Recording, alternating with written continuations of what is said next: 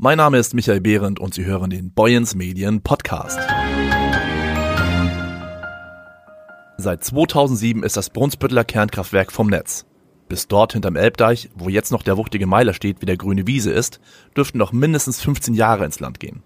Immerhin, ein Meilenstein ist inzwischen gesetzt. Mit der Abrissgenehmigung, die die Atomaufsicht kurz vor Weihnachten dem Betreiber Vattenfall erteilt hat, stehen die Zeichen nun auch formal auf Rückbau. In den kommenden Monaten soll damit begonnen werden.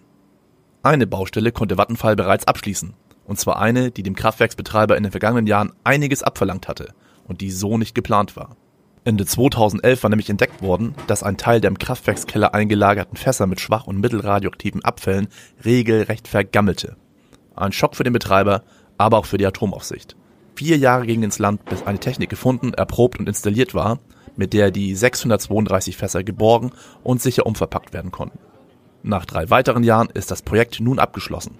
Sehr zur Freude von Schleswig-Holsteins Umweltminister Jan Philipp Albrecht, der sich vor Ort ein Bild von der Lage machte. Also wir können wirklich von Glück sagen, dass äh, diese Situation jetzt bereinigt ist, dass die Fässer gesichert wurden und dass sie jetzt hier überwacht gelagert werden in einer äh, sicheren Form und wir dann davon ausgehen können, dass sie so auch in die Endlagerung übergeben werden können.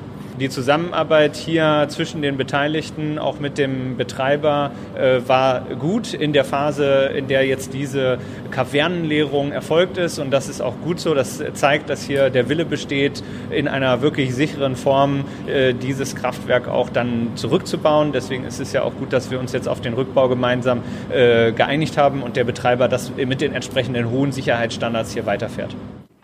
Viele der Fässer wurden zu einer Zeit eingelagert, als niemand damit rechnete, dass der Atommüll für Jahrzehnte an den Standorten der Kraftwerke bleiben muss.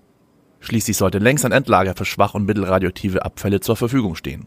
Wunschdenken. Aktuell wird das Jahr 2027 für die Inbetriebnahme von Schacht Konrad angepeilt. Doch das Problem mit den Fässern war ein Stück weit hausgemacht. Gelagert wurden diese nämlich in sogenannten Kavernen, die nicht begangen werden können. Außerdem wurde versäumt, den Inhalt der Fässer zu trocknen dass die Stahlbehältnisse irgendwann gammeln können, damit hätte man rechnen können. Für mich persönlich war das ein Schock, solche Fässer so zu sehen. Äh, ich bin allerdings auch ein Stück weit äh, ja, vorgewarnt gewesen, denn wir haben in Niedersachsen in der Asse gesehen, wo die Fässer ja auch völlig dilettantisch eingelagert wurden, dass diese Fässer nicht sicher sind, dass sie aufbrechen, dass man da mit vielen äh, Mitteln nachher noch sicher, äh, Sicherheitsmaßnahmen einführen muss. Das heißt, es war offensichtlich, dass etwas schiefgelaufen ist bei dieser Fässereinlagerung. Dass das hier passiert ist, ist dann äh, im Grunde genommen die logische Folge Fortsetzung davon. Und umso erschreckender war es, dass es also so lange gedauert hat, bis man das dann festgestellt hat, weil das mit der Asse ist eine lange bekannte Geschichte. Umso wichtiger war es, dass wir dann sofort Nägel mit Köpfen gemacht haben und das jetzt auch hier abschließen können. Wichtig sei, dass aus den gemachten Fehlern Lehren gezogen werden, sagt Minister Albrecht. Gerade auch beim Rückbau, der nun ansteht.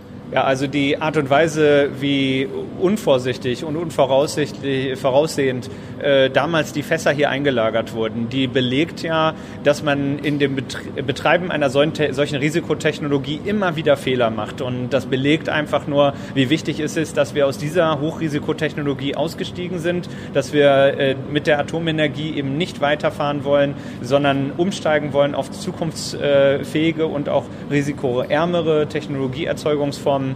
Und ich glaube, dass man auch die Lehre ziehen muss, dass bei dem Rückbau und bei dem Abbau der Stilllegung der Kraftwerke höchstmögliche Sicherheitsanforderungen angelegt werden müssen, damit nicht solche äh, Fehler dann entstehen, die einem am Ende nicht nur gefährlich äh, entgegenkommen, sondern eben auch teuer zu stehen kommen. Bis Schacht Konrad als Endlager zur Verfügung steht, bleiben die Container mit den umgefüllten Fässern weiter in Brunsbüttel. Der grüne Umweltminister sieht darin kein Problem. Die äh, Kavernen sind jetzt tatsächlich geleert und die Fässer in den entsprechenden Endlagercontainern, die ein hohes Maß an Sicherheit gewährleisten, wo klar ist, dass sie auch so eingelagert werden können in das mögliche Endlager Schacht Konrad. Und bis dahin werden sie hier streng überwacht, verwahrt in, in einem entsprechenden Zwischenlager. Das heißt also, wir gewährleisten absolute Sicherheit auch für die Umwelt. Da muss sich niemand Sorgen machen. Äh, das ist jetzt ein sicherer Prozess, aber es hat eben einen langen Weg gebraucht und zeigt, dass wir eigentlich gut beraten sind, auch aus dieser Energieerzeugungsform auszusteigen. Ein langer Weg ist es noch, bis der Brunsbüttler Meiler tatsächlich zurückgebaut ist. Man wolle dabei von innen nach außen vorgehen, sagt Vattenfall. Will heißen, in den nächsten Jahren wird man von außen nicht viel mitbekommen vom Rückbau. Dabei steht Vattenfall eine Mammutaufgabe bevor. Immerhin hat das Kraftwerk eine Masse von rund 300.000 Tonnen. Rund 90 Prozent davon sind Bauschutt und gelten als unbelastet. Dazu gehören Gebäude, Fundamente und Rohrleitungen, die weit ab vom Reaktor liegen. Ein Teil davon soll beispielsweise im Straßen- und Brückenbau wiederverwendet werden. 20.000 bis 30.000 Tonnen müssen derweil dekontaminiert werden. Den Gesamtkostenaufwand beziffert Vattenfall mit rund einer Milliarde Euro.